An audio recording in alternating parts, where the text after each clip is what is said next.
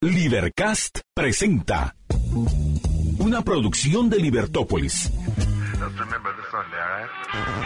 Día a día encontrarás los episodios de las emisiones correspondientes a nuestros programas.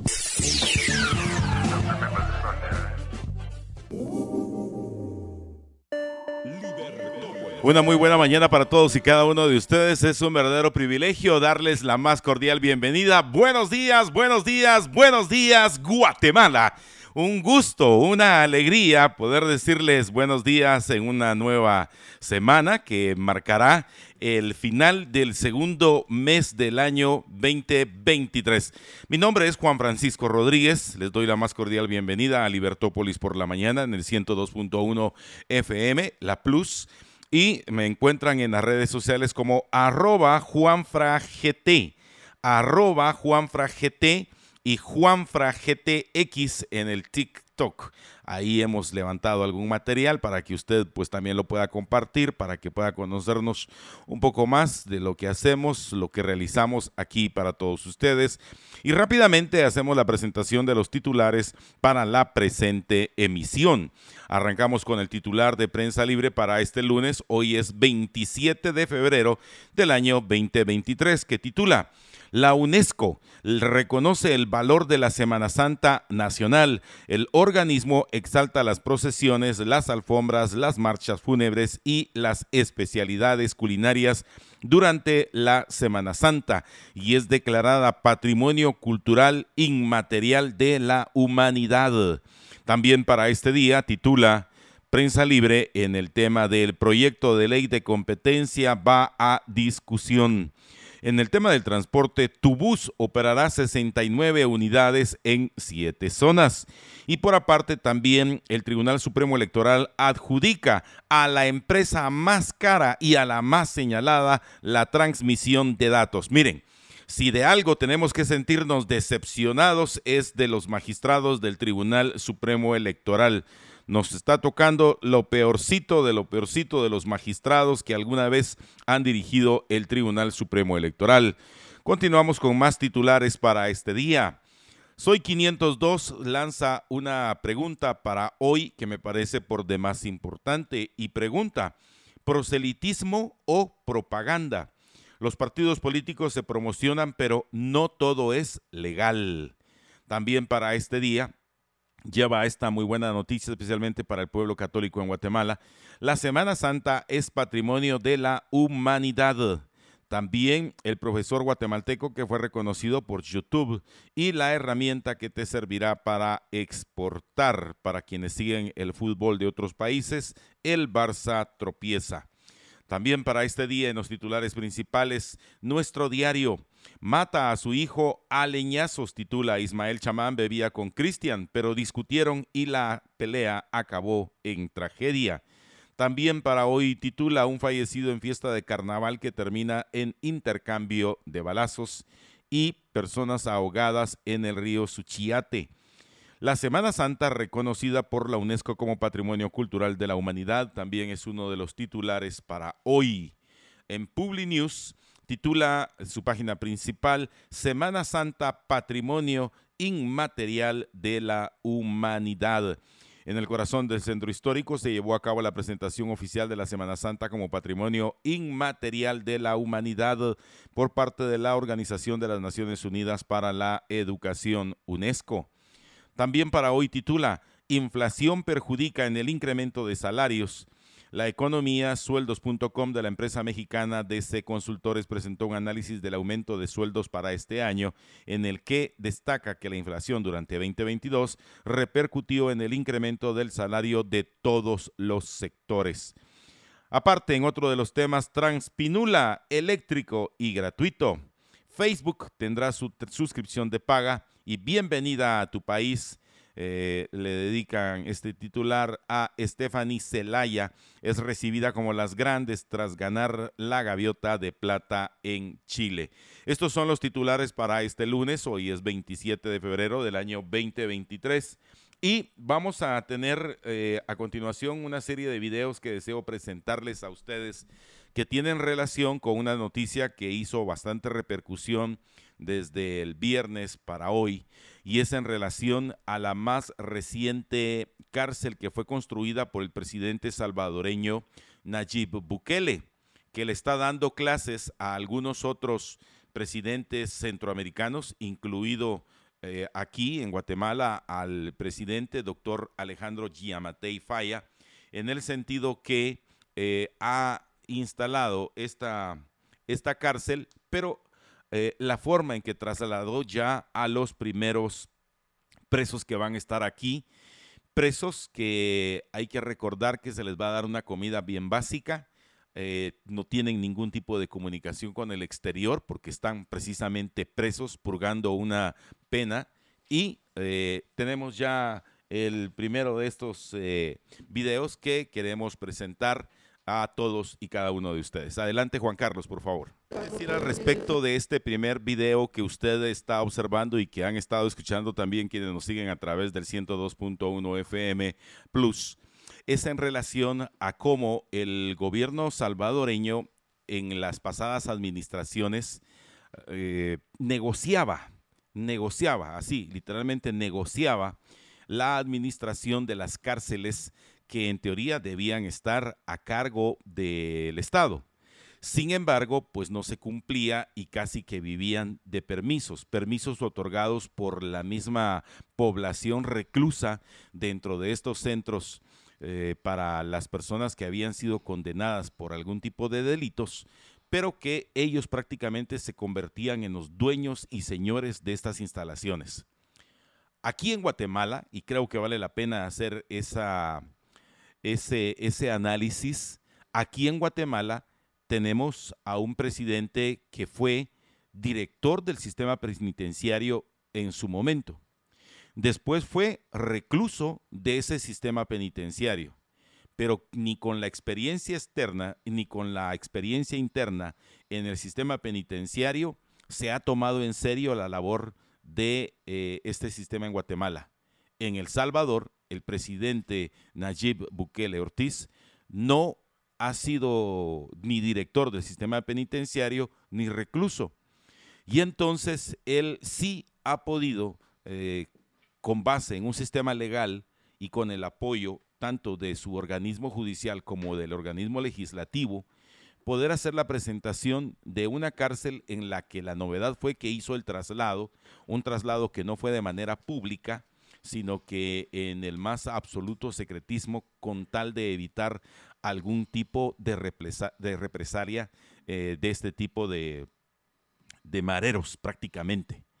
Y resulta que independiente de lo que las personas le decían, Dios guarde, no vaya a cruzar a la Mara 18, a la Mara Salvatrucha, con otras clicas porque se van a matar entre sí, el presidente Bukele lo que hizo es que mezcló a los internos unos mareros de unas clicas contra mareros de otras clicas y eh, sin ningún tipo de remordimiento y aplicando lo que en justicia está, porque usted sabe que pues los mareros no están amparados constitucionalmente para que cuando sean privados de su libertad sean colocados en cárceles distintas por pertenecer a eh, organizaciones delincuenciales de diferente tipo.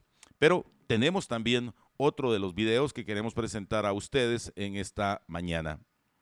instalaciones del SECOT serán el lugar donde se aplicará la justicia a los terroristas que tanto daño le han hecho a nuestro país. Aquí pagarán por sus delitos. Sin duda, las imponentes instalaciones del SECOT serán el lugar donde se aplicará la justicia a los terroristas que tanto daño le han hecho a nuestro país. Aquí pagarán por sus eh, delitos. En este, en este orden de ideas eh, respecto a lo que les estoy platicando, eh, creo que es muy importante el reconocer este trabajo que se realiza.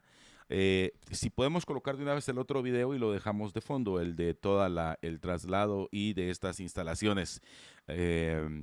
José Carlos, eh, creo que es por demás importante este tema porque vemos que al final es la aplicación de la justicia en un país vecino que hartos del el tema que tiene que ver directamente con el sicariato, la violación, el ultraje, la extorsión, la desaparición, el secuestro, etcétera, etcétera, etcétera, de estas organizaciones delincuenciales que son denominadas maras, eh, han provocado en el vecino país y cómo ahora eh, han logrado poder contener el avance de estas agrupaciones denominadas maras y de alguna u otra manera eh, estar definitivamente eh, encaminando los pasos para que estas personas que decidieron no respetar el orden de la sociedad sean expulsadas y sean prácticamente condenadas a prisión para que paguen por los delitos que recién he mencionado. José Carlos.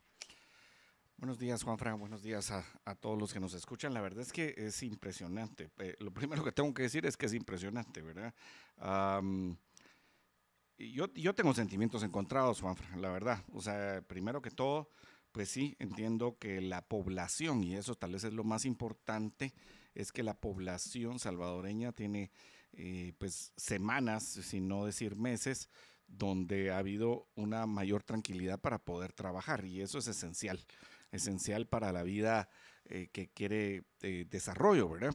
Este, eso, creo que es una parte esencial del asunto, ¿verdad? Tal vez la, parte complicada y, simplemente creo que, que, es importante también notarlo es que bueno, yo, yo, yo creo en una cosa importante, Juanfra. Yo creo que las cárceles no deben ser gobernadas por los reos. Y, y yo, en Guatemala las cárceles son gobernadas por los reos. Así o es. Sea, o, sea, para el que no conoce el sistema penitenciario en Guatemala, que se puede llevar una gran sorpresa si a usted le toca en algún momento llegar a visitar a alguien o, llegar a hacer un estudio o lo que sea, es que usted encuentra que toda la cárcel está rodeada de guardias pero que adentro de donde ya están los reclusos no hay guardias y eso es así como sorprendente.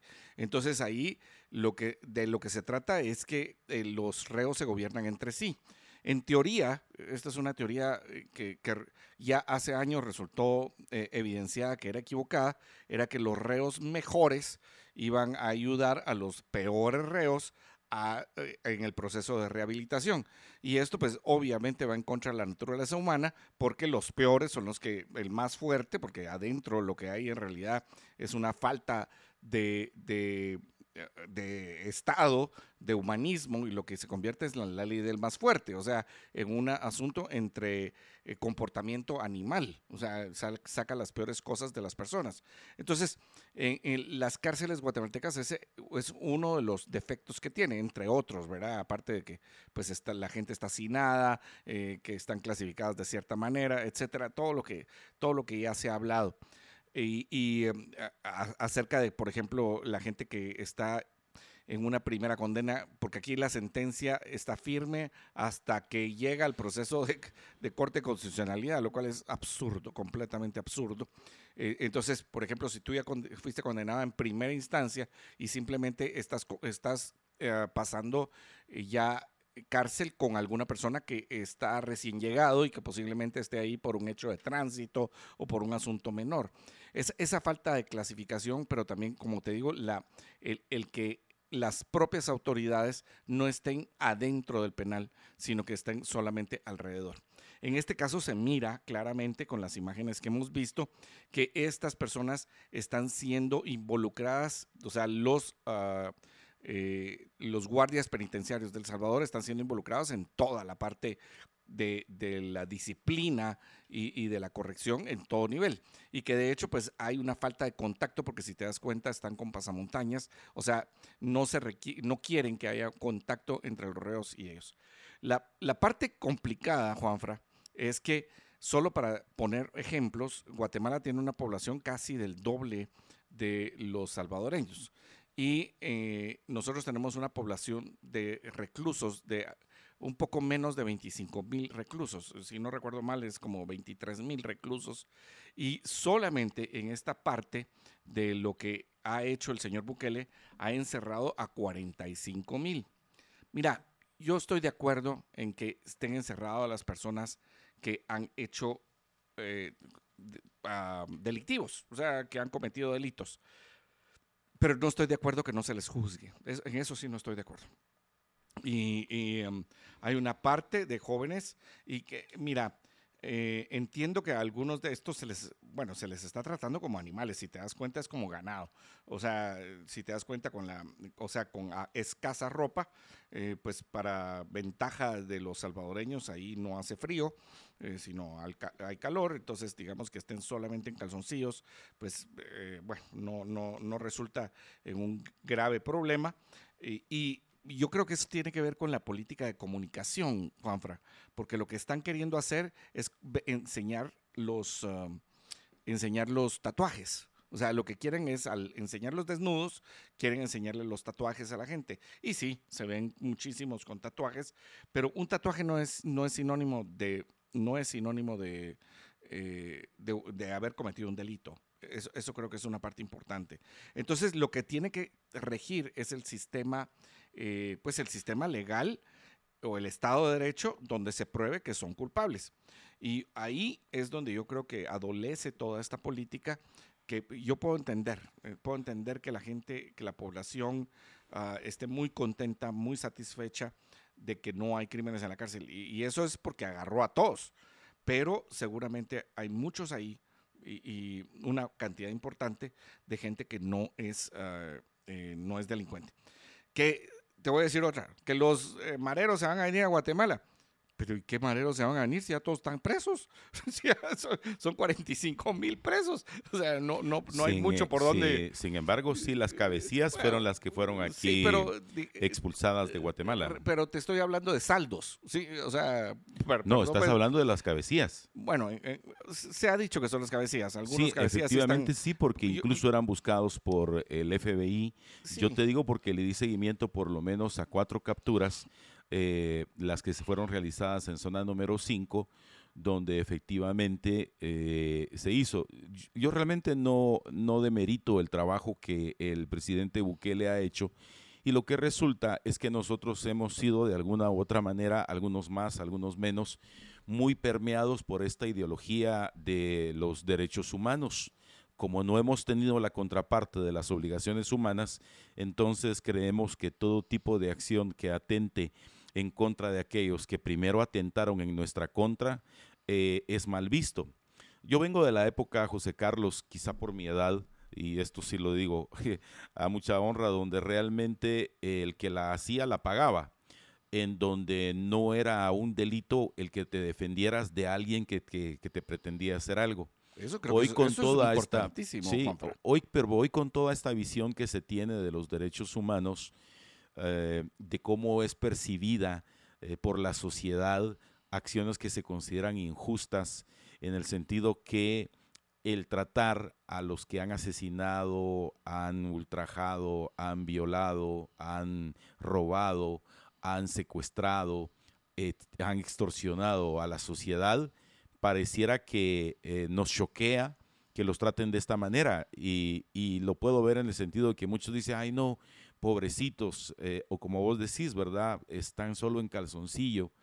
Eh, pero cuando mirás eh, algunos de los otros titulares que para hoy traemos respecto a la violencia, estos patojos que estaban tomándose un agua ahí en Boca del Monte y que pasaran disparándoles y asesinaran a seis jóvenes, obviamente estas familias van a querer justicia.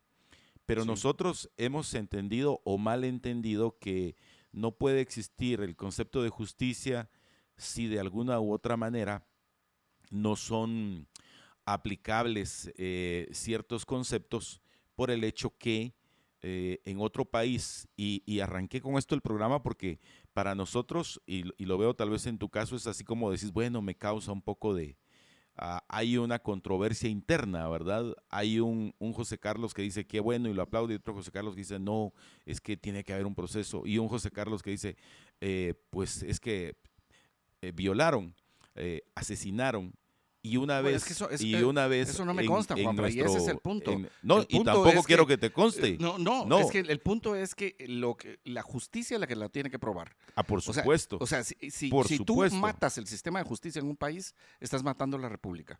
Y, o sea, bueno, entonces lo que quieres es que violen tus derechos todo el tiempo. Es que mira, el punto tiene que ver con que donde se violan los derechos de uno, se pueden violar los derechos de todos. Correcto. Entonces, el, punto es que justamente nosotros o sea, yo entiendo perfectamente el que agarren presos, el que en este momento haya cierto sentido de seguridad en El Salvador, que muchas personas, porque eso sí he hablado con algunos de ellos, y digan, es que podemos trabajar, estamos pudiendo trabajar, todas las extorsiones pararon. Y eso es positivo. Y eso es positivísimo, no, no es positivo, es, eh, eh, ¿sabes que En vez de positivo, porque esa es una suma, voy a poner una X de multiplicación, o sea, es multiplicadísimo, ¿sí? Para, para decir que estoy completamente de acuerdo en que haya seguridad. Eso es lo que hemos insistido aquí.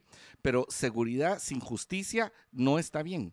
Y el punto es que nosotros tenemos que fortalecer el sistema de justicia para que en, todo caso, o sea, todos los que sí hayan cometido delitos estén presos. O sea, yo no estoy en contra de que los que han cometido un delito estén pagando y que lo estén pagando de una forma certera y fuerte. Por eso te decía, o sea, yo no estoy de acuerdo en que en las cárceles de Guatemala, o sea, el, solo está, hay una seguridad perimetral y no esté interna, o sea, no haya eh, eh, guardias internos, o sea, como en otros lados que casi que te abren y te cierran la puerta de tu celda o que te van controlando en tu celda, sino que en Guatemala, o sea, los mismos presos se gobiernan y obviamente eso es la ley del más fuerte. O sea, los peores son los... Y entonces encontramos aquello de que el, fulano es el que manda, el sutano, que ahora mataron al otro porque el otro quería hacer cabecía. O sea, esas cosas no suceden en los sistemas donde los guardias están adentro de la prisión. Y es, para mí, ese es uno de los ah, factores determinantes. ¿Cómo hacer que en Guatemala las extorsiones se, realicen desde la cárcel? O sea, y, los asesinatos, el sicariato se hace desde la cárcel. O sea, es porque ellos no tienen gobierno adentro.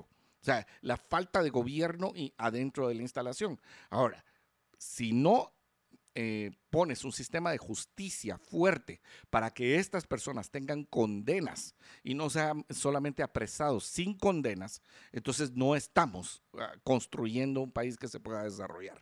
Y ese tal vez es para mí el punto. O sea, ok, que si va a haber pena de muerte o no, yo no estoy a favor de la pena de muerte, yo estoy a favor de la certeza del castigo. O sea, porque no es lo mismo aquel que ha asesinado, aquel que ha violado, aquel que ha extorsionado y aquel que simplemente está ahí metido con estos porque creía que, era lo que le tocaba hacer porque eh, no tenía papás, qué sé yo. O sea, esto, o sea, a cada quien hay que probarle sus delitos.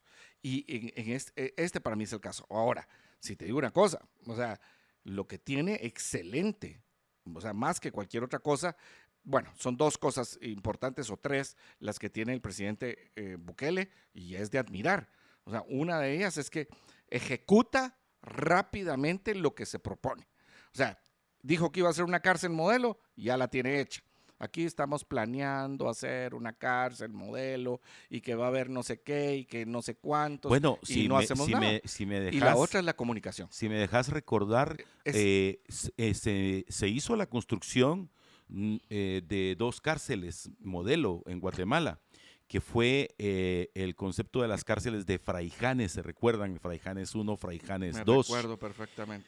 Lamentablemente, eh, este, esta construcción llevó incluso a presidios a las personas a, que las construyeron. Se recordarán ustedes porque resultó que solo eran fachada, era así como los, los edificios estos de Turquía que se cayeron ahora con el terremoto. Es decir, no ofrecían lo que en realidad se necesitaba. Eh, yo sí quiero rescatar de estos videos y de este tipo de situaciones el tipo de sociedad que nosotros los guatemaltecos estamos construyendo.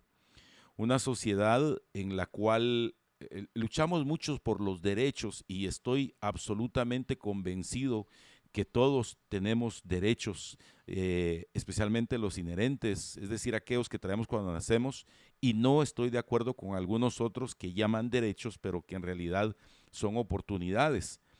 Eh, por ejemplo, eh, que todos dicen, tenemos derecho a una casa digna, sí, pero hay que trabajar para tener la casa. Entonces, ese para mí no es un derecho, es una oportunidad. Que cuando cometes un delito, como algunos derechos. Exacto. Ese como algunos otros. O sea, perdés Y- el derecho a la libertad simplemente por haber cometido un delito. No, no simplemente, no, o sea, porque realmente cometiste Sí, un sí, delito. o sea, o sea, a, a lo que me refiero es que la perdés. O sea, quitémosle la Ah, palabra va. simplemente. Entonces, Per- perdés el derecho a eso. es correcto. Entonces, mano, ¿de qué estás hablando del derecho a tocarse? Pues, o sea, es que ahora solo va a haber un vidrio y no nos vamos a poder tocar. Pues, pues, eso lo hubiera pensado cuando estaba cometiendo el delito. es correcto, así O sea, es. Y perdón, mira, pero es que eso no es una, un, un eliminar un derecho. El, Es correcto. el derecho a la visita. Pues, lo hubieras pensado antes. sí, De- en eso estoy completamente de acuerdo. O sea, esa, Gracias. e- es ese punto de los derechos humanos que nos han llevado a pensar, o sea, perdón, aquí tenemos un asunto de, sí, mire, derechos humanos para que los traten bien y que no sé qué, entonces no se meten, pero eso sí, o sea, adentro los presos los ah, torturan, Adentro los violan, ¿sí? Les hacen de todo, los, ah, los tratan mal, eh, eh, cualquier cosa, pero eso sí, la autoridad no lo puede hacer. Entonces, yo, ah, acabo de conocer un caso, porque lo conocí eh, cerca, el, o sea, no, no porque alguien de mi familia, pero eh, supe este caso, me lo contaron muy bien y lo supe bien, que eh, esta persona pues estaba presa y cuando se le, se le dice, mira, ¿sabes qué? Para que los señores estos de relatores de la tortura, ¿sí? Te ayuden a que no le vaya a pasar nada, dice, mira, ¿sabes qué? Mejor no digan nada, porque cuando vienen los relatores de la tortura y se van, o sea, van, verifican que alguien está bien y se van, los presos llegan y tienen represalias en contra de esa persona. No las autoridades, no las autoridades, sino los presos.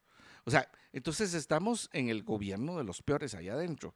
Y, aquí alguien dice, sí, que esto, que el proceso de justicia es malo en Latinoamérica, pero eso no lo hace, pues, eso no lo hace correcto. El, el asunto es que el sistema de justicia en Guatemala, así como en Latinoamérica, debe mejorar. Y, o sea, tiene algunos pasos que es sorprendente lo que tiene que cambiar. O sea, por ejemplo, tú decías, o sea, hay delitos menores, hay deli- delitos ah, mayores.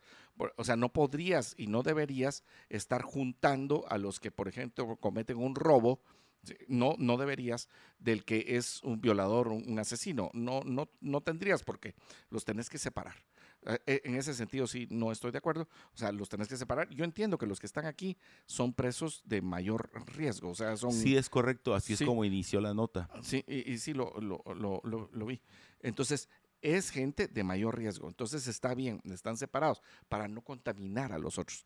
Pero aquí en Guatemala, el que ya tiene una sentencia, Juanfra, lo juntan con el que acaba de llegar, Sí. porque está en un preventivo. Aguantate esa vaina, pues. O sea, ¿de dónde? ¿De dónde? Bueno, si quieres hacer, hacer un preventivo 1 y hacer un preventivo 2, pero es que no puede ser que el que ya tenga condena por, por asesinato, como está en apelación, entonces hay que juntarlo con el que acaba de llegar por un hecho de tránsito, por ejemplo. No, hombre, eso, eso, eso no vale. Entonces, resultas con cárceles como Mariscal Zavala para no juntar a unos con otros, pero donde solo algunos tienen acceso, ¿verdad, Juanfra? Entonces, no es correcto. Eh, el sistema penitenciario tiene un gran problema, y, y- y- pero más que todo, más que todo, el sistema de justicia. Sí, ahora eh, retomando el tema al cual yo me estaba eh, refiriendo en el momento que empezaste tu presentación, es recordarles que aquí precisamente tuvimos un caso que se llamó eh, caso Fraijanes 2. Sí. El caso Fraijanes 2 eh, tuvo que ver directamente con la obligación de quienes eh, participaron en todo el proceso para la construcción de una cárcel, eh, la cual habría, podría haber violado obligaciones constitucionales y legales. Y esto dio como resultado las condenas y reparación digna en ese caso, eh, a través de un procedimiento abreviado. eh, en su momento se condenó a las personas, imagínense ustedes, por la construcción de una cárcel. Es que es impresionante por la construcción de una cárcel, porque aquí lamentablemente eh, pues no se hizo de la manera que se debía y lo que resultó es que hubo eh, una construcción de mala calidad. Se recuerdan ustedes que en el primer amontinamiento eh, las eh, supuestas eh, eh, paredes las pudieron romper porque no Eran- tenían eran de el- Duroport casi. exacto, casi que Duroport. Sí, no, y de hecho, las de Europaneles, ¿verdad? De- sí, sí. y las puertas que efectivamente eran de un metal muy resistente, pero las bisagras que habían utilizado no. Y entonces eh, esto dio como resultado eh, el caso que al final esta construcción eh, quedará en el olvido y en la actualidad en Guatemala no tenemos un centro carcelario como el del Salvador, que es uno de los puntos. Hablando en ese mismo orden, también les quiero decir que no es solamente Latinoamérica, sino miremos el sistema penitenciario en los Estados Unidos, un sistema otorgado a empresas privadas en su mayoría, también hay estatales, pero privadas en su mayoría, donde realmente lo que menos interesa es ese concepto del derecho humano. Primero, porque en los Estados Unidos no hay una Procuraduría de los Derechos Humanos. En los Estados Unidos no hay un relator de los, de los derechos humanos. En los Estados Unidos el Estado, es decir, la, la Unión Americana de todos los estados, conocida como los Estados Unidos de Norteamérica, no es firmante de la Corte Interamericana de los Derechos Humanos. Es decir, ellos no tienen dentro de su concepto de justicia eh, un proceso que vele por los derechos humanos. Eh, por eso ustedes ven eh, por qué en el caso más reciente de eh, el, el equivalente al ministro de Gobernación de México, el secretario de Gobernación de México, eh, Genaro García Luna, está en un proceso en el cual eh, incluso en audiencia pública, él no puede acercarse a ninguno de sus familiares, ni a su esposa, ni a sus hijas. Por la misma razón por la cual el Chapo, a pesar de estar solicitando por cuestiones humanitarias que le den eh, la, la visita conyugal o que le den un poco más de tiempo de luz, eh, no lo puede hacer, porque allá el concepto de una cárcel de extrema, de máxima seguridad, es algo que para nosotros aquí sería impensable. Aquí el primero en brincar, bueno, tal vez ahora ya no, pero hace unos, unos meses el primero en brincar hubiera sido eh, el hoy candidato vicepresidencial frustrado de, de, de Codeca, ¿verdad? Eh, el señor Jordán, porque en los Estados Unidos una cárcel regularmente tiene 23 horas de confinamiento y una hora eh, que ellos le llaman la hora de luz o, un espacio nada más de 60 minutos en los que pueden salir a un patio y regresar y las otras 23 horas no se sabe si es de día, no se sabe si es de noche, o sea, no tienen. Eh, había un video más que, que es el último que tiene que ver con la alimentación y entonces las personas dicen, pero mire, pobrecitos los, los presos estos que están en una cárcel de máxima seguridad, ¿por qué resulta que solo les dan... Eh, son dos tiempos de comida que ellos pueden obtener de parte del Estado, que incluye un huevo, eh, que regularmente es un huevo duro, un poquito de arroz y un poquito de frijol, y esa va a ser su comida para el resto de su vida, o al menos eh, durante la administración Bukele. Pero, pero, pero, pero se puede comer. Ah, pero se puede comer. Porque, sí. te, te, porque te quiero recordar una cosa, o sea, otra vez, ¿verdad? O sea, si lo que estamos diciendo es que aquí no hay justicia. Sí. Y, y en todo caso, o sea, y no hay cárceles. Y, eh, y, cuando hablas acerca de la comida, alguien podrá alegar acerca de la comida. O sea, huevos, frijoles y arroz, dijiste. Sí. Sí. Pero aquí en Guatemala, la comida, y no estoy diciendo ahorita porque habría que hacer la investigación del caso, pero la comida que le dan a los presos, muchas veces, o sea, primero que no la comen los presos, o sea, la tiran, no sé si alguno, uh, pero, o sea, normalmente la tiran, dice que ni los perros se la comen. Claro. O sea, sí, también es una entonces, exageración, porque estamos diciendo, y yo te digo porque yo investigué ese caso y otra vez tengo que caer en Fraijanes 2, porque resulta que una empresa que no, no quiero traer a colación, pero una empresa respetable dedicada a banquetes y, y que ese es fuerte, es quien les proveía la comida. Y, y, era un menú variado de lunes a viernes y no te repetía el mismo menú, es decir, lo que comías en el desayuno no era lo que tenías en la cena, el almuerzo era distinto, era variado.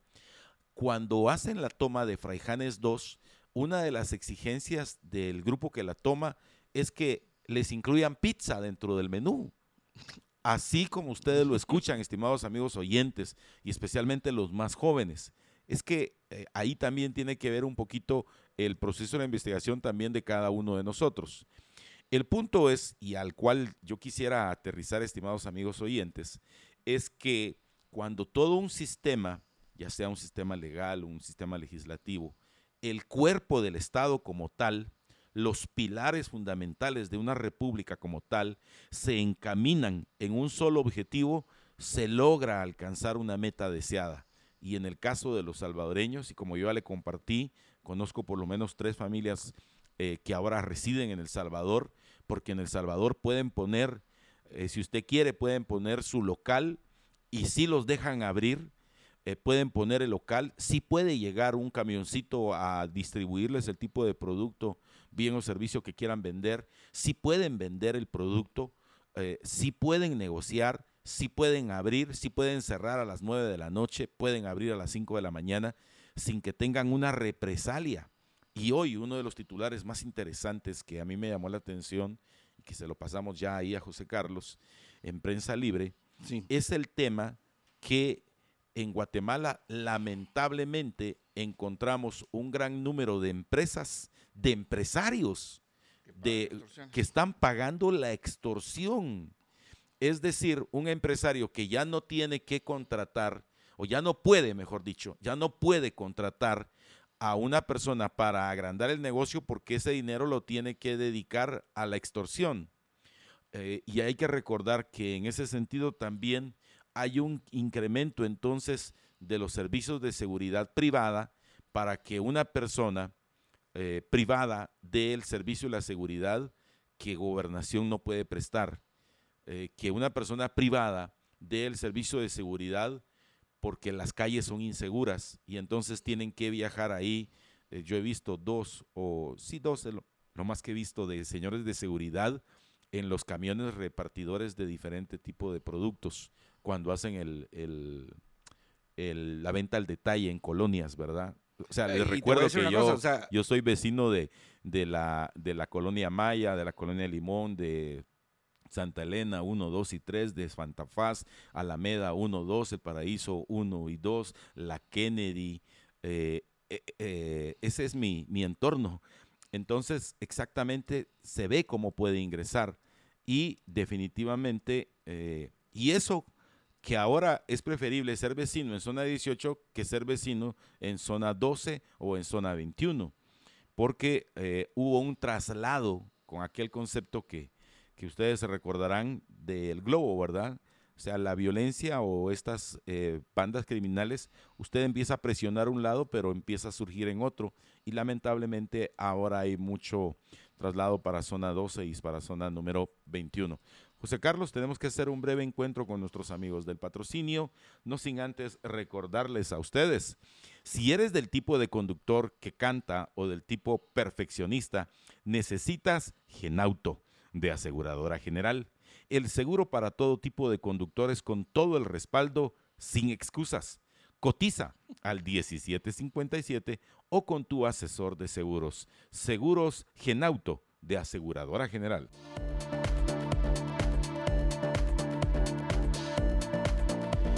Miren, eh, en este tema que tiene que ver con el patrimonio eh, cultural, algunos lo hacemos por investigación, otros por religión, otros por sus creencias. Y como ustedes saben, pues yo respeto todas las expresiones que usted tenga a la divinidad que usted desee.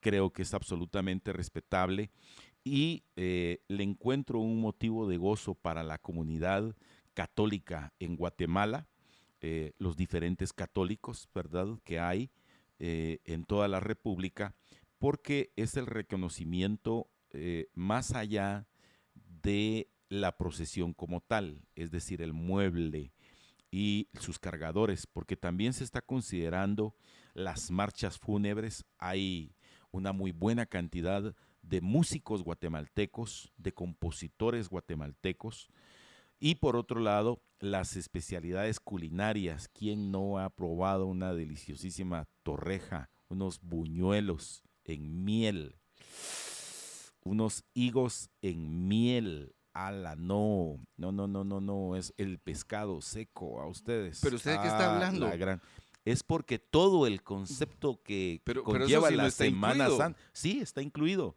Esa es una de las novedades.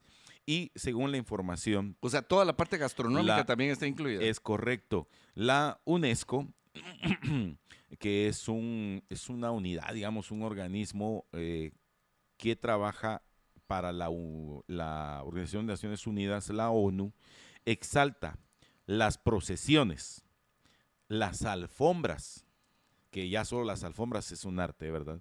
Las marchas fúnebres y las especialidades culinarias son los cuatro, es decir, es el olor, el color y el sabor de la Semana Santa guatemalteca, que sí es otro nivel, va ustedes.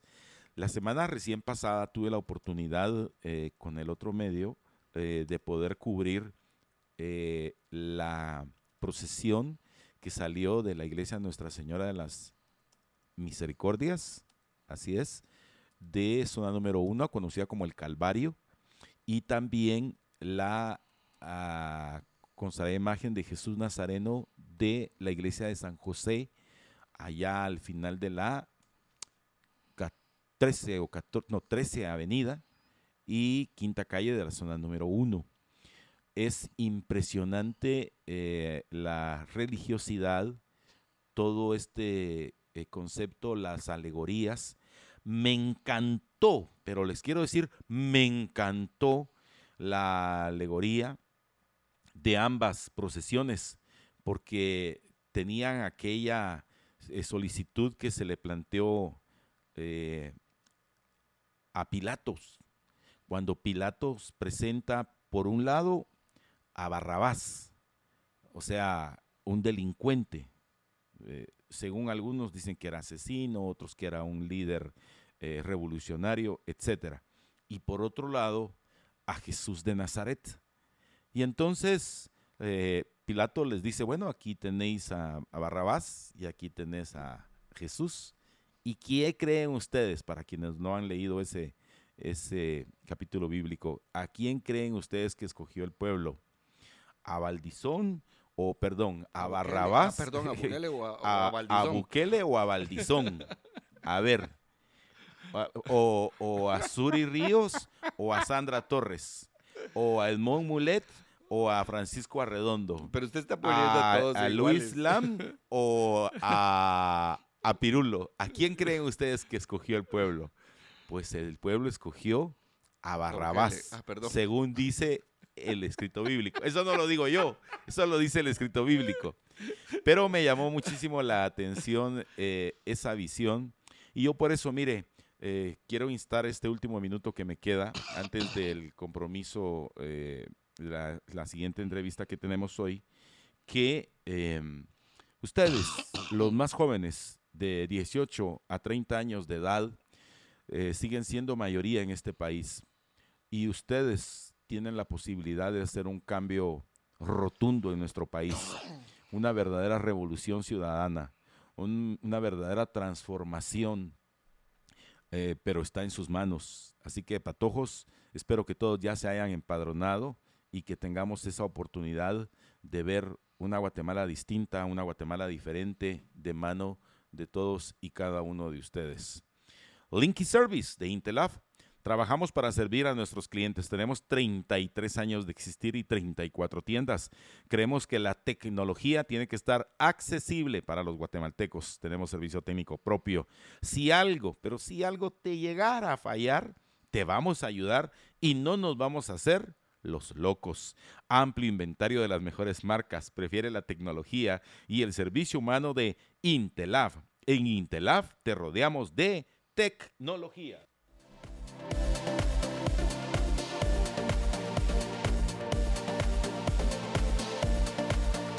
Efectivamente, estimados amigos oyentes, levanta muchas pasiones el platicar acerca de, de otro país y sus decisiones y todo eso.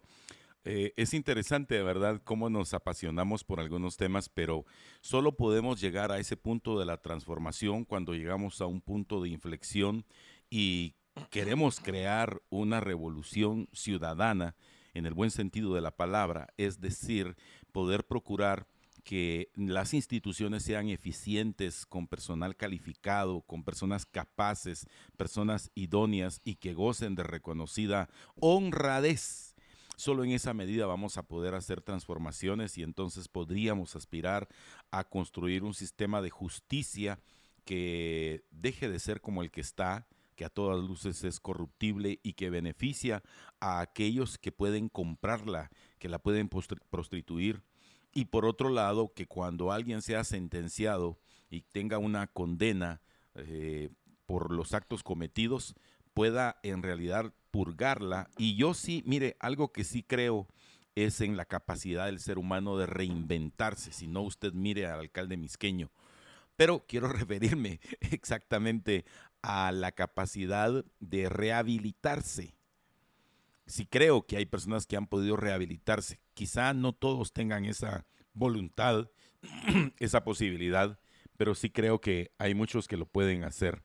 Así que eh, hasta ahí vamos a dejar el tema porque se me apasiona mucho José Carlos. Viera usted ahí nos cortes cómo se, me, cómo se me pone ahí. Yo, estoy muy contento porque usted está feliz, está ah, contento. o sea, Qué bueno. ahí está. lo, o sea, ok, para que haya eh, para que haya ese progreso, ese desarrollo, tenemos que tener instituciones conformadas por personas idóneas y capaces. Correcto, 100% de acuerdo. entonces, ese es el punto. Recibo. para que haya justicia. para que haya justicia. O sea, para que tengamos un país que se desarrolle justicia. O sea, en ningún país desarrollado hicieron ¿sí? lo que están haciendo, donde se va por encima de la vida, la libertad, la propiedad. Ahora, usted me dice, si es que no hay justicia, sí, ya lo sé. Si ese es el lado donde hay que empezar, esa es mi lucha permanente. Excelente. Esa es mi lucha permanente. Dele, dele, justicia. Que haya justicia. Mucha justicia. O sea, que usted es una especie como de Superman. Ojalá. A luchar por la justicia. O sea, Ojalá. O, eso, o Batman, pues, pero, eso Yo prefiero Batman. Yo prefiero ser Batman. también, pero, No, a mí no me gusta, pero Carlos lo prefiero. dice Robin, o sea que ya se va con usted. Entonces, aguántese que no se ríe. bueno, pero lo que le quiero decir con esto es sí. O sea, tenemos que tener instituciones de justicia y por ese lado es que debemos ir. Ok, buenísimo. Eh, tenemos ya la entrevista, estamos ya con la, entrevista con la licenciada Alejandra Chiroy. Eh, la licenciada Alejandra Chiroy es jefa del departamento del...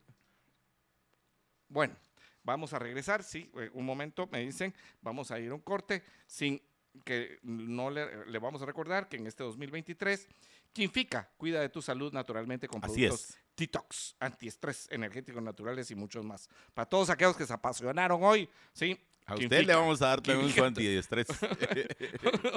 Uno para que se calme. Quinfica, tu laboratorio natural. Visita hoy una tienda Quinfica cerca de ti. Estamos en Centro Comercial Montúfar, zona 1, zona 2 en el Zapote, zona 9 zona 10 ahí en la 20 calle, zona 13 también en el centro comercial ahí en la Avenida Las Américas, zona 15 sobre el Boulevard Vista Hermosa, también en San Nicolás, Majadas y la antigua Guatemala. O haga sus pedidos al 4022 2256. Usted se sabe, pero repita conmigo. 40, 22, 22, 22 56. www.quinfica.com, ¿verdad? Y en Facebook como Quinfica Medicina Natural.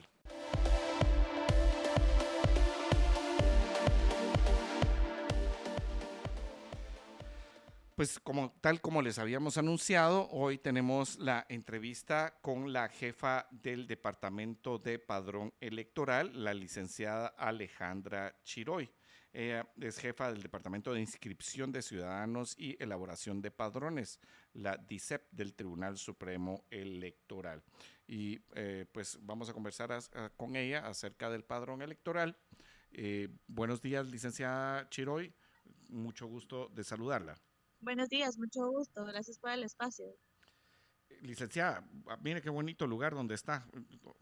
No, sé sí, si aquí en Tecnia están haciéndome exámenes, pero ya. Ay, que lo siento, que lo siento. Espero que todo bien, espero que todo bien. Yo creía que ya estaba caminando ahí por el Parque San Sebastián camino al trabajo. Sí, la Semana Santa. bueno, pues licenciada, eh, eh, en medio de, todo lo que estamos viviendo del, proceso electoral, usted está encargada de este ah, trabajo tan importante que es el padrón electoral. ¿Usted nos podría contar eh, desde que asume esta magistratura cuántas personas nuevas se han, eh, eh, se han empadronado? Y este creo que es un tema muy importante porque en el periodo entre las elecciones de 2015 a 2019 tuvimos posiblemente el menor porcentaje de crecimiento del padrón electoral. Entonces, usted nos podría hacer esa comparación, por favor. Sí, eh, yo creo que una de las iniciativas que tuvieron el Pleno de Magistrados que fueron muy positivas para la población guatemalteca fue también eh, poner a la disposición de los guatemaltecos dos modalidades más de empadronamiento. Tenemos la modalidad a través del Registro Nacional de las Personas y también una modalidad que está dirigida tal, tal vez precisamente para todos aquellos jóvenes que es a través del portal web, porque es obviamente eh, personas que tienen acceso a, dispositivos. Eh, desde que inició el 6 de marzo del año 2021, jornadas de empadronamiento se han realizado aproximadamente 1.150.000 personas más. Esto es algo histórico, como usted bien lo había mencionado puesto que en plenos anteriores o en elecciones pasadas no había habido un crecimiento tan significante y significativo principalmente para el tribunal de un padrón que por hoy por hoy lo tenemos a más de 9 millones. perdón, solo para repetir el hecho eh, exacto, un millón seiscientos mil más en estos últimos tres años. No, un millón ciento cincuenta mil aproximadamente. Bueno, que eh, es un dato muy interesante, ¿verdad? Sobre todo con el rezago que se tenía en años anteriores. Tenemos aproximadamente, ah, bueno, menos de un mes, o sea, estaremos hablando ya casi de, de 20, y pico de días, 25 ah, días en que se cierra el padrón. ¿En cuánto se piensa llegar al cierre del padrón ese 25 de marzo, eh, licenciada?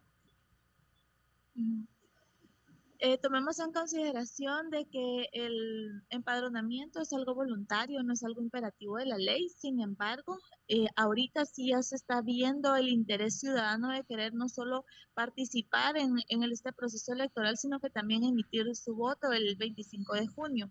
Estamos empadronando alrededor de 6.000 a 8.000 personas diarias, por lo que sí considero que podemos pasar los 9.200.000 personas. Qué, bueno, bueno, son datos importantes. Usted menciona un tema que es uh, controversial, Alejandra. O sea, el hecho de que el ah, empadronamiento por el momento sea voluntario no exime que la persona pueda ir o no ir a votar. O sea, ¿por qué no se han hecho las modificaciones o, por lo menos los, eh, los procedimientos adecuados para que desde el momento que la persona saca su TPI, o sea, saca su su CUI ya teniendo 18 años no quede inmediatamente empadronada, porque eso pues es un trámite que en todo caso es una cosa muy sencilla. O sea, si ya va a votar o no, ese sí ya es un hecho voluntario, pero el hecho de que esté registrado para votar, ¿por qué no se ha implementado ese procedimiento automático y no ponerle al ciudadano un procedimiento extra? Bueno, desde el año 2020, junio o julio, no recuerdo exactamente la fecha, se implementó y se suscribió el convenio interinstitucional entre el Registro Nacional de las Personas y el Tribunal Supremo Electoral. De esa cuenta, al momento de que una persona llega a solicitar su primer DPI, renovación o reposición de DPI, se eh, pregunta al ciudadano, porque como les comentaba, no es algo imperativo, sino voluntario, si desea trasladar sus datos al Tribunal Supremo Electoral para realizar el empadronamiento respectivo. No es un proceso automatizado, puesto que somos dos instituciones diferentes y según la, nuestra ley de rango constitucional, que es la ley electoral de partidos políticos, esta es una acción propiamente del tribunal pero sí se están realizando todos los esfuerzos, se ha realizado la publicidad no solo para incentivar a todos los jóvenes para poder empadronarse y de esa cuenta pues emitir su voto en este proceso electoral. Bueno, sí, es un tema que, yo creo que requiere más, eh, pues más ah, discusión acerca del hecho de que se pudiera tener pues, eh, de una vez el momento de empadronamiento. Porque, Alejandra, son 400 mil jóvenes los que se vuelven mayores de edad cada año. estamos hablando que entre un proceso electoral y otro, estamos hablando de un millón seiscientos mil si nosotros estamos, bueno, ustedes pues, específicamente están calculando en más o menos un millón doscientos, quiere decir que habrían 400 mil personas que no se empadronaron, lo cual pues es un rezago importante, más el rezago que ya teníamos entre el año 2015 y 2019. Pero bueno, ¿cuáles son los requisitos para empadronarse, eh, licenciada Chiroy? El requisito, el único requisito es el documento personal de identificación. El único. El único requisito es un trámite totalmente gratuito, es personal, por supuesto, y pues portar su documento personal de identificación para realizar el empadronamiento. Ustedes están teniendo jornadas de empadronamiento en diferentes lugares. Eh, Alejandra, por ejemplo, en las universidades. Me he encontrado con jóvenes de universidades que no se han empadronado. Y yo creo que ese es un método que se ha utilizado con mucho éxito anteriormente. Y también en los últimos años ah, de los institutos y de los colegios eh, privados. Se está haciendo esto para poder llegar a los jóvenes recién eh, que, que, recién han adquirido su DPI. Sí, así es. De hecho, pues las jornadas de empadronamiento, como les venía indicando, es desde el año 2021. Eh, el objetivo es acercarnos a la población guatemalteca para nosotros pues eh, ofrecer el, servicio de empadronamiento, llegar a todos aquellos jóvenes principalmente, ¿verdad? Hemos instalado pues este empadronamiento en universidades, en centros comerciales porque son los más frecuentados por los jóvenes en el interior de la, de la República, en los 340 municipios, con la finalidad de incentivar a los jóvenes para poder eh, empadronarse. ¿Tenemos ya, Alejandra, alguna forma automática de hacerlo en línea? ¿Se puede, ¿se puede empadronar uno en línea? Así es, se puede em, realizar el empadronamiento a través del portal web. Solo quiero aclarar que no es algo automatizado, siempre hay una validación de la identidad de la persona. Entonces la persona tiene que crear su usuario con su contraseña y de esa forma pues nosotros verificamos la identidad al momento de que ellos puedan eh, subir a la plataforma su, una copia de su DPI. Eh, solo copia del DPI, no, no, no necesita tomarse foto con el DPI como se hace en algunos lugares. perdón, sí, es la, es la fotografía del DPI del lado anverso y reverso. Ok, buenísimo, sí. Porque en algunos lados le piden a uno tomarse la foto con el DPI y además de la foto del DPI, pero buenísimo. Yo creo que esas son las cosas que hacen que el, el proceso mejore. Eh, para que cuando estamos al cierre del padrón electoral, eh, Alejandra, ha habido bastante confusión acerca de las fechas. Yo creo que el cierre, según lo que se había establecido, el perdón, el empadronamiento, el último día es el 25 de marzo. ¿Usted me podría aclarar si eso es verdad y cuándo se va a hacer el cierre del padrón? Sí, el cierre del padrón es el 25 de marzo ya estamos a escasos días para poder cerrarlos eh, y de, de, hecho si me permite pues hacer la invitación a todos los ciudadanos para que puedan acercarse el sábado 25 a las instalaciones centrales o bien a cada delegación o subdelegación de cada país, de cada departamento, perdón, para que pueda realizar su, su inscripción y de esa forma votar dentro de este proceso electoral. No lo dejemos de último. De igual manera, pues nosotros vamos a tener varias actividades con la finalidad de seguir incentivando. Bueno, sí, y, tiene, eh, ¿cuál es la importancia de mantener el padrón electoral en buen estado, Alejandra? Porque eh, esa era una de las peticiones que tenía la sociedad civil. Eh, recuerdo muy bien que fue una de las peticiones que hicieran las cámaras empresariales específicamente. ¿cuál, es el resguardo que se debe tener del padrón?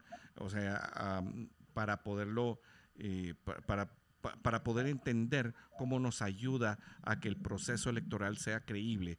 O sea, primero que todo, pues está este, este chiste, que pues, realmente es un chiste un poco complicado, del señor que llega a buscar a su esposa y, que dice que cada cuatro años va a votar. O sea, ¿cómo se hace, Alejandra, para resguardar el padrón y para asegurarse de que no tenemos problemas a la hora de tener personas que, que sean de otros países o que eh, estén ya fallecidas o, estén tratando de duplicar su DPI. ¿Cuál es la importancia, Alejandra, del padrón electoral? Bueno, una de las cosas importantes es que nosotros trabajamos directamente con el Registro Nacional de las Personas, en donde podemos recordar que el, el padrón electoral es depurado de dos formas. La primera es permanente, que es a través del Registro Nacional de las Personas para cuando una persona fallece inmediatamente en un lapso de 24 horas, el RENAP nos lo carga a través de un web service para que nosotros podamos validar la identidad de las personas y de esa forma cancelarlo dentro del padrón. Asimismo, también tenemos la validación de todas aquellas personas que fueron suspendidas de sus derechos políticos por alguna sentencia de ramo penal eh, proveniente de un juzgado de ejecución o bien de una resolución de interdicción. Esas son las dos formas que tenemos de depuración permanentes. Además de eso, tenemos la depuración que es eh, en esta etapa del proceso electoral, donde todas aquellas municipalidades, Ministerio de Gobernación, Ministerio de Defensa, pues nos mandan las nóminas para poder eh, inhabilitar a las personas para poder ejercer su derecho a voto, puesto que están, ostentando un puesto de esa naturaleza. Eh, quiero decirle que realmente se ha trabajado, se ha innovado tecnológicamente eh, para que el padrón sea legítimo, para conservar la pureza del padrón y eso se hace de forma diaria. Buenísimo, gracias Alejandra. Entonces, si puedo resumir, podemos decir, entonces hay una eh, permanencia de comunicación entre el RENAP y el Tribunal Supremo Electoral para depurar el padrón de aquellas personas que tienen sentencia firme y aquellas que han fallecido. Tal vez ahí me entra una duda, Alejandra, y es acerca de las personas que están en procesos eh, de, de, juiciamiento. Algunas de ellas, pues obviamente tienen cárcel eh, preventiva o, la, o, la, bendita eh, prisión ah, provisional.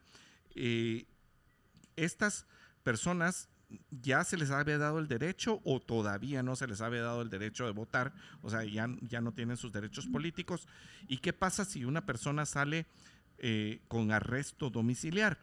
¿Esta persona tiene derecho a ir a votar, sí o no? Sí, así es, tiene derecho a ir a votar. Siempre que un juzgado de ejecución no haya enviado la, una sentencia condenatoria donde se está limitando su, el ejercicio de sus derechos civiles y políticos, eh, puede ir a votar. Sí, esa, esa parte creo que eh, algunos de nuestros eh, oyentes y a mí también nos causa un poco de escalofríos, ¿verdad? Que algunos que todavía están en, libertad provisional este, tengan derecho. Pero bueno, ¿hay alguna actividad en este momento que se vaya a hacer en el momento del cierre del padrón, Alejandro? Bueno, como le decía, vamos a tener actividades para el 25 de marzo en, todo, en todos los departamentos, principalmente, ¿verdad? Con la finalidad de hasta las 12 de la noche poder atender al último guatemalteco para poder eh, inscribirse y de esa forma emitir su sufragio.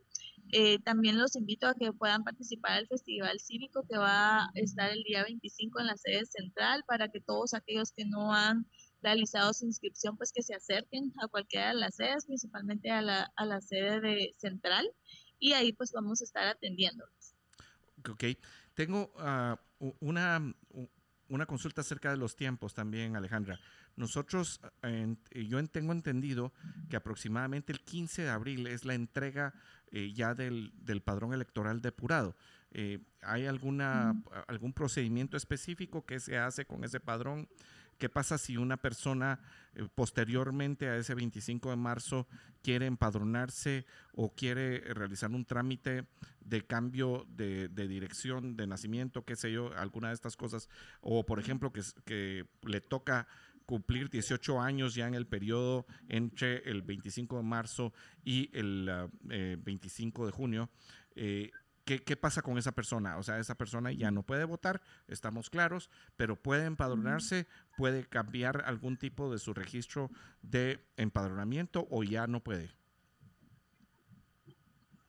La ley establece que para todas aquellas personas que ya no se inscribieron solo excepcionalmente, por ejemplo, eh, yo necesito colegiarme y para colegiarme necesito mi constancia de empadronamiento, entonces estas personas se les permite empadronarse sin embargo, no van a ser reflejadas dentro del padrón electoral. Estas personas quedan totalmente excluidas por no haberse inscrito dentro del plazo de ley.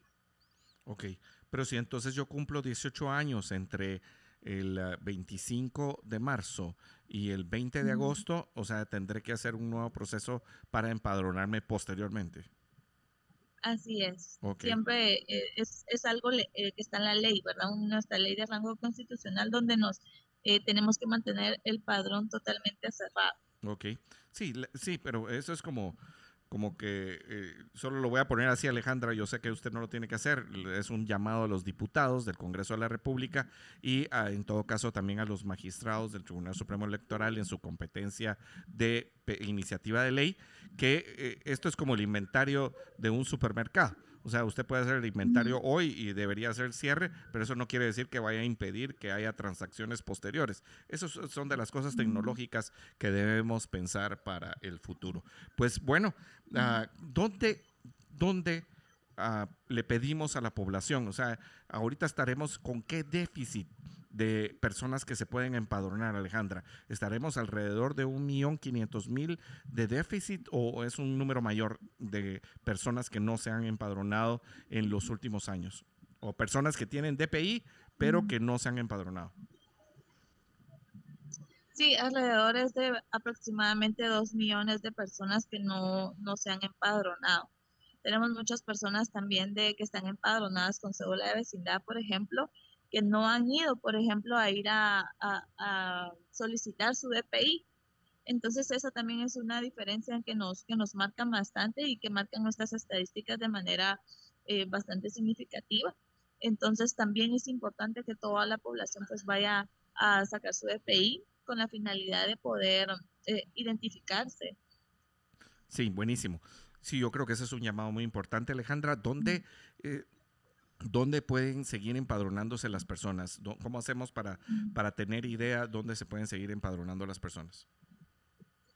Bueno, pueden abocarse a todas las delegaciones y subdelegaciones del país de igual manera, en la página del Tribunal Supremo Electoral están las programaciones por municipio de dónde van a estar instaladas todos los puestos de empadronamiento. Si en todo caso van a tener en su delegación y, por ejemplo, en el Parque Celtal de algún municipio. De igual manera, tenemos la segunda modalidad, que es a través del Registro Nacional de las Personas, donde cualquier persona para solicitar su nuevo DPI, su renovación o reposición puede solicitar al RENAP, trasladar sus datos y con esa finalidad quedar empadronado y a la vez pues quedar actualizado si en todo caso ya estuviese inscrito. Y también tenemos la modalidad a través del portal web. Todas personas a cualquier, en cualquier momento del día, las 24 horas, en cualquier parte del, del país o del mundo, pues puede solicitar su creación de usuario y de esa forma solicitar el empadronamiento respectivo. Bueno, pues sí, muchísimas gracias. Tenemos tres modalidades entonces. Usted se puede acercar a cualquier oficina del RENAP en todo el territorio nacional y pedir que se le empadrone de manera automática. Número uno. O sea, tenemos un llamado para estas dos millones de personas que todavía no se han empadronado. Número dos, usted lo puede hacer vía web y, solo Alejandra, ahí sería www.tse.org.gt. Voy a repetir, www.tse.org.gt. ¿Y, ¿Y en dónde se encuentra eso? ¿Hay alguna eh, algún sitio específico o está claro dónde se pueden empadronar? ¿Dice empadronamiento automático eh, o algo así por el estilo? No, eh, portal web. Dentro de la página dice portal web y ahí pueden ingresar. Ok, portal web. ¿Y en dónde encontramos, Alejandra, los sitios donde pueden ir las personas que no es el RENAP y que no es el, sitio web? Eh, ¿Dónde encontramos los centros comerciales, las plazas? Pueden encontrar eh, la programación de todas estas actividades a nivel nacional pueden encontrarlas en la página del Tribunal Supremo Electoral también, en el eh, ítem de registro de ciudadanos, programaciones de empadronamiento y ahí pueden buscar por departamento y municipio donde le quede su residencia electoral más cercana. Ok. Alejandra, creo que no hay excusas. No hay excusas para que las personas no se puedan empadronar. Está el Tribunal Supremo Electoral haciendo un esfuerzo que no se hizo en el periodo 2015-2019. Eh, muchísimas gracias. Eh, deseamos lo mejor, que, de veras el padrón esté lo, ah, eh, confiable al 100% y que puedan ustedes ah, desarrollar ese trabajo de forma de garantizarnos unas elecciones creíbles transparentes y veraces. Muchas gracias Alejandra por habernos dado este tiempo. Muchas gracias a ustedes. Un fuerte abrazo. Feliz día. Y que todo le vaya bien con sus exámenes. Muy amable. José Carlos, le tengo un video solicitado por la audiencia, me lo hicieron llegar y con mucho gusto. Nosotros ya saben que si yo puedo, ¿por qué no? Quiero aprovechar para mandarle un saludo muy especial ahí a Clara Luz. Clara Luz, ¿cómo está usted? La mejor de las mañanas. Le agradezco mucho por estar siempre en sintonía de este que es su programa Libertópolis por la mañana. Pues quiero presentarles un video para que a ver si así comencemos a José Carlos que nos dé el ok ahí con la cárcel en El Salvador. Adelante, Juan Carlos. No es fácil hacer que un sistema de justicia funcione, pero ¿cómo lo logró El Salvador? Aquí les cuento. Paso 1. Destituir al fiscal impuesto por el viejo sistema político corrupto. 2. Destituir a los jueces impuestos por el viejo sistema político corrupto. 3. Reformar el Código Penal para imponer severos castigos a todos los criminales. 4. Reformar el sistema de justicia para que los jueces trabajen para proteger al pueblo honrado y no dejar libre a los malos. 5. La nueva asamblea apoyando la visión del presidente Nayib Bukele para combatir de una vez para siempre toda la plaga criminal que prosperó en el pasado. Atacaron un decreto de la Asamblea Legislativa porque dicen de que quitó al juez de nosotros. Yo me pongo a pensar, y no tuvieron Asamblea Legislativa 40 años, no tuvieron sistema judicial 40 años, no tuvieron Corte Suprema de Justicia durante 40 años. No fue suficiente tiempo para probar si iban a hacer justicia o no.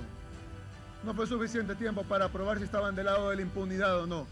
A uno lo pueden engañar un año, dos, tres, cuatro, cinco, ocho, pero 40. Mucha gente murió esperando justicia y nunca la vio. Enderezar el camino de la justicia no ha sido fácil. Me encuentro en la Asamblea Legislativa donde en el pasado el viejo sistema político hizo negocios oscuros con los criminales y por eso en El Salvador nunca llegó la verdadera paz. La historia hoy es distinta y lo que se está haciendo ahora va a continuar profundizándose porque el pueblo salvadoreño ya vio que sí es posible vivir en paz gracias a la visión del presidente Nayib Bukele y de la nueva asamblea. Muchísimas gracias Juan Carlos, eh, José Carlos, eh, y nosotros contentos y agradecidos por la audiencia de todos y cada uno de ustedes. Mire, pues el proceso es un proceso que tiene que ver directamente con uno de los pilares fundamentales de la creación del Estado y con una columna vertebral en el sistema republicano que nosotros tenemos y se llama justicia, justicia. Yo les haría a ustedes, estimados amigos oyentes y televidentes, una pregunta. ¿Creen ustedes que en Guatemala ¿existe la justicia? Solo quiero que me conteste eso. Mire, ya, ya saltó aquel, no le digo pues ahí, chateando está ahí, toda la cosa, solo digo justicia y le prendo el fosforito. No, hombre. Tráigame el detox, por favor. Dos eh, antiestrés aquí. No sea populista, Juanfra. No sea populista, Juanfra. Mire, ¿quién me habla de populista? yo nunca he sido, yo nunca he estado en una lista para un cargo popular, así que no me diga de Bueno, en eso, en, eso me declaro culpable. Pues. Sí, pero eso no quiere decir que haya sido populista. Mire, pues. Sí, pero ahora usted está haciendo populismo. O sea, no. Si esa es la lucha, la lucha es que no tenemos justicia. Cabal. Ahora, ¿qué, vaya, qué, bueno. La lucha es que no, no, tenemos justicia. Muy bien, gracias. O sea, no tenemos justicia, entonces la lucha es para tener justicia. Correcto. No, no es para tener venganza. O sea, eso es otra cosa. Venganza. No, o sea, no. O sea, el, rollo es que con justicia, haciendo lo que tiene que hacer la justicia, no este mamarracho que tenemos, ¿sí? Se pueda tener certeza de castigo. O sea, la certeza de castigo de dónde viene? De tener justicia. Cuando no tenemos justicia, entonces no hay certeza de castigo y hay impunidad y cada quien hace lo que se le dé la regalada gana. Entonces, no, no se trata de eso, no se trata de tener anarquía o de tener jueces ah, comprados o tener jueces parcializados o que solo miran para un lado o una, una eh, política que atenta en contra de la seguridad de las personas. O sea, es que nosotros, por eso, por eso es la lucha. La lucha es para proteger la vida, la libertad y la propiedad. O sea, ¿qué, justicia vas a tener cuando, o sea, cuando unos pocos hacen, eh, hacen cosas terribles en contra, en contra de muchos? Eso, eso, no, eso no es justicia. Es que no estamos hablando acerca de que si el, eh, el, um, cualquier persona, cualquier persona que haga un acto en contra de otra, que vaya a salir impune. No, si lo que se trata es de que haya justicia, que haya certeza de castigo, pero que de veras haya certeza de, de castigo. Pues, Entonces, ahí es donde ahí yo estoy de acuerdo con usted. Solo lo que sí quiero, lo que, lo que sí quiero sumarle a lo que usted está diciendo es que lamentablemente yo sí creo que nuestro sistema de justicia está infectado por ese maldito germen de la corrupción. Y la corrupción yo creo que solamente al final es uno de los síntomas de una enfermedad mucho más grave. Y esa enfermedad es porque ha corroído el propio sistema de justicia. ¿Qué quiero decirle? Es decir, que cuando a mí me sale un brote en la piel, no es porque sea mi epidermis la que está mala, sino que es hasta el tuétano, son los huesos los que ya están podridos, los que ya no sirven. Y eso es lo que yo creo del sistema de justicia. Estoy de acuerdo con usted completamente de acuerdo. Ya ve, pues, entonces, vamos a, echarnos un atolín con una tostada. ¿Cómo le caería una tostada de guacamole, de no, No, fíjese que como ya me negaron aquí una checa y un chocolate, tal vez usted me invita a una Yo, claro, dos le voy a Mire, pues. ¿Por qué no? lo que, ah, ¿qué es lo que Mire, quiero también hacer, yo, yo solo quiero y quiero, voy a hacer primeramente, Dios, este foro con los jóvenes, ¿verdad? Buenísimo. Vamos a poner ahí nuestro expendio particular y vamos a hacer un foro con los jóvenes. Me va a invitar a mí como joven. no, no, está bien, está bien. No, usted es joven, pero usted es joven retroactivo, pero es joven. como dijo el profesor Armando de la Torre, el doctor Armando de la Torre, yo soy más joven que ustedes porque llevo más años de juventud que ustedes. Bueno, pero mire, pues no le he dicho cuál es mi segundo, mi segundo deseo. Mi segundo deseo es hacer eso mismo y quiero hacerlo en, Yash, en Yanchela. Usted que quiere tanto Shela y toda la cosa, hagámoslo claro, en Shela, por favor. Claro, por supuesto. ¿Verdad? Por supuesto. Y, primeramente Dios lo vamos a hacer y entonces ahí, mire, va a tener sus checas. Le prometo una su pues. checa y le prometo chocolate. ¿Qué le parece? Buenísimo. Eso sí es populismo y usted lo está aceptando. Ya ay, ay, ay. Sí, es que hay gente que vota, sí, hay gente que, mire, mire, hay personas que votan por una lámina, hay unos que por una bolsa, sí, hay otros que por un paso a desnivel y, y otros por una asfaltadita, sí, y otros no por una checa con chocolate. otros una checa con chocolate. Pero, la diferencia es que lo que yo prometo lo cumplo. Eso, a la, hoy sí vengo, mire, solo me falta la banda. mire pues, mire pues, ok, está bien, o sea, ¿cómo hacemos para que el sistema de justicia funcione? Ese es el punto. El punto, o sea, usted dice, sí, es que aquí el marero o cualquiera, cualquiera Yo le voy a dar la el corrupto. Yo tengo la solución. El, el, marero, el corrupto, hace, eh, o el narcotraficante, eh, cualquier persona, o sea, el asesino, el que lastima mujeres, lo que sea, ¿sí? Ah, comete un delito. Arriba del 90% de los que cometen un delito en Guatemala no tienen castigo. ¿Sí? O sea, arriba del 90%, eso se llama impunidad. Arriba del 90%. Y la impunidad es sinónimo de injusticia. Correcto. ¿Verdad? Entonces, cuando usted tiene esos niveles, usted lo que tiene que tener es justicia. Pero entonces, mire, pues, va, le voy a decir una cosa. Bueno, entonces en vez de, eh, eh, o sea, iba a decir una cosa, pero me voy a arrepentir, entonces mejor no. Entonces, cuando le, quiero decir esto, cuando usted... sí, es que usted puede meter a todos los mareros o, en el caso de, El Salvador, a todos los que tenían un tatuaje. Pero le aseguro que llegó un gringuito al Salvador, a la Surf City, con tatuajes y a ese no lo metieron preso. Me, explico. O sea, una persona con tatuaje no necesariamente quiere decir que sea marero. Ahora, claro, si dice MS-18, si dice salvatrucha, si dice no sé qué, que entiendo que sea marero o, o wannabe marero. Pero también puede haber un ex marero. Yo sí conozco ex mareros. Conozco personas que... quiero compartir una cosa. Yo tuve la oportunidad de platicar con el primer marero, con el creador de unas gangas en los Estados Unidos, a quien incluso eh, le hicieron una película. El de Nicky Cruz. Es correcto. Yo tuve la oportunidad de platicar con Nicky Cruz. o sea, con él. No solo con Nicky, sino que con el, el yo, eh, con el, um, eh, uno de sus compañeros, sí, uno de los compañeros de ah, Nicky. Yo tuve la oportunidad de, platicar con, con Nicky Cruz eh, una experiencia maravillosa. Le hago la primera pregunta, se me china todavía la piel, le hago la primera pregunta eh, en aquel momento y el tipo, eh, por algún tipo de circunstancias que en otra oportunidad contaré, empieza a llorar. Y entonces la entrevista que le hizo su servidor es la que pues compartieron para Latinoamérica en ese momento. pues, bueno, buenísimo. Pero mire, lo que le quiero decir, solo déjeme decirle una cosa. Dice Susi Lu, que se pueden comprar las checas y los chocolates, pero no van a ser con el mismo cariño. ¡Ay, ay, ay! La gran nombre. Pero dice James Spice del foro que voy a hacer, ya tengo aquí una impugnación al foro, mire usted. Dice que quiere que sea en vivo, una transmisión en vivo y con el chat abierto para que haya transparencia. No, pues. bueno, yo le voy a. me eh, encanta, James, de veras. James, de veras. Te decían, así lo voy a hacer primeramente, Dios. Así quiero hacerlo. Eh, y me gusta ese tipo de comentarios y me alegran el día, de veras. Eh, hoy sí, mire, me, motivan.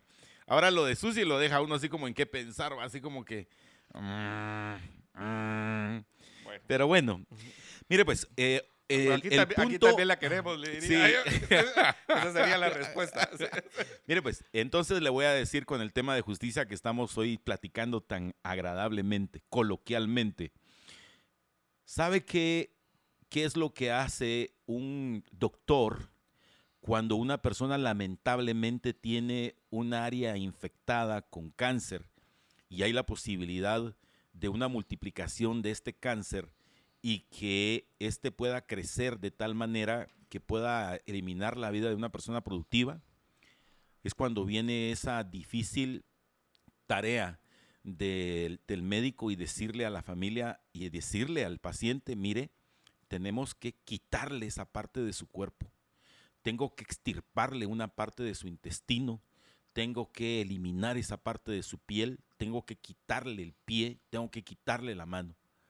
Porque si usted no hace ese procedimiento en su hígado, en sus pulmones, en donde quiera que fuera, entonces usted corre el riesgo de que se infecte a las áreas que le queden a usted sanas. Y yo considero exactamente lo mismo en el tema de justicia, en el tema de seguridad, en el tema de salud, en el tema de educación y en algunos otros. Si este sistema, ah, digamos, en el caso de la justicia, con los actuales personajes que tenemos al frente de una Corte Suprema de Justicia espuria, no nos están dando los resultados que deseamos como sociedad, los resultados que profetizamos en un documento histórico, en una carta magna, que nosotros la llamamos Constitución Política de Guatemala, entonces no nos sirven. Cuando vemos que es una búsqueda de intereses personales, económicos principalmente, la llegada a una posición de una magistratura, cuando el magíster ya no imparte la justicia, cuando el magisterio de la justicia ya no se imparte de una manera imparcial, eh, independiente, calificada, cualificada, de una manera honesta y transparente, deja de ser justicia. En ese orden de ideas yo sí estoy de acuerdo que lo que hay que hacer es entonces una transformación. Y le quiero decir algo. Ese poder de hacer esa transformación nosotros la tenemos políticamente a través de un sistema electoral. Y es por eso que yo he instado especialmente a ustedes los más jóvenes. Ustedes ya no quieren lo mismo para este país. Ustedes quieren ser ese punto de transformación de este país. Pues el primer punto, mucha, vayan a un centro comercial y se empadronan. Porque es imposible que alguien, por ejemplo, como nosotros, que venga y que diga y que opine, sí, que esto y que lo otro, y vas a participar. No, no, yo creo que mejor no. Ah.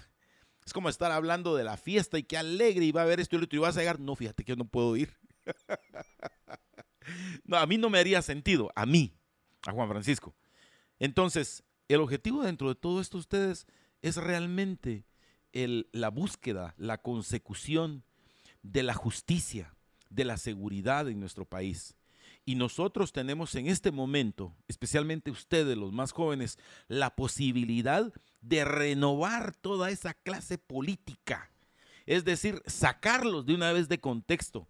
Ya no más Mario Taracena, ya no más eh, eh, Aldo Dávila, ya no más eh, Samuel Pérez, ya no más lo que usted quiera, póngale el nombre que quiera. Esos, esos nombres son solamente un ejemplo.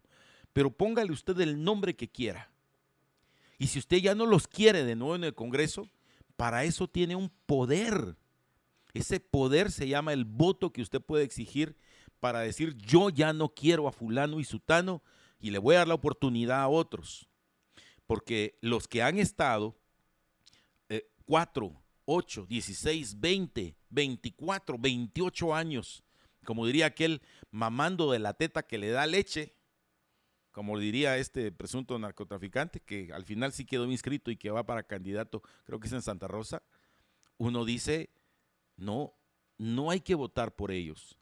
Pero eso solamente ustedes, estimados amigos, son quienes lo pueden realizar.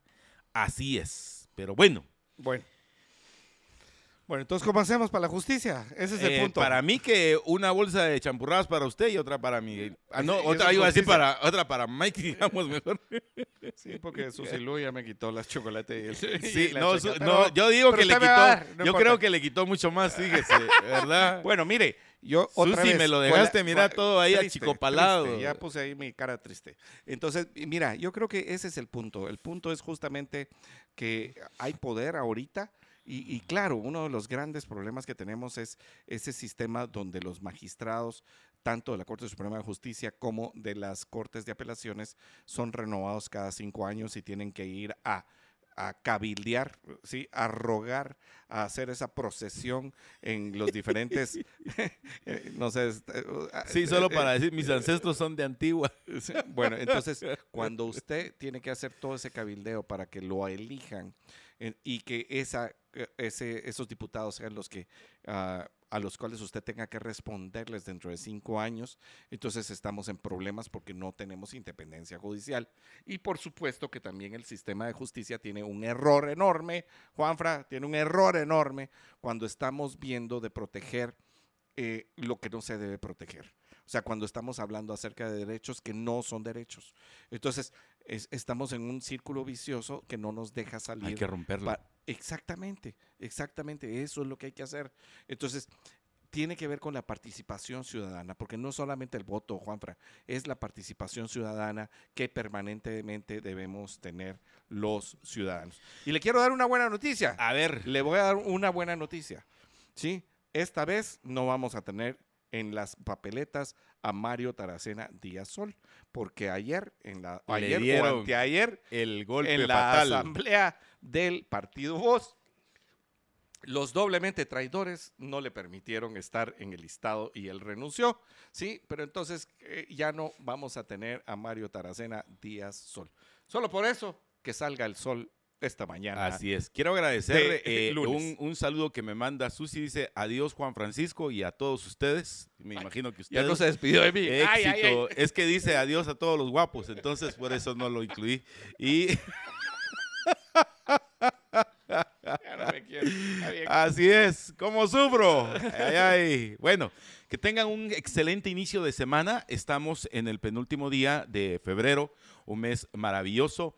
Y desearle a usted la mejor de las mañanas, que le vaya muy bien, que Dios lo bendiga abundantemente y participe de sus diferentes actividades que lo van a llevar a el culmen de la presente Semana Santa 2023 encomiéndese a Dios y ojalá que pues Dios nos permita estar mañana otra vez en punto de las seis, ¿verdad, José Carlos? Así será, primeramente Dios. Gracias, Juan Carlos. Un abrazo que tengan feliz día, con permiso.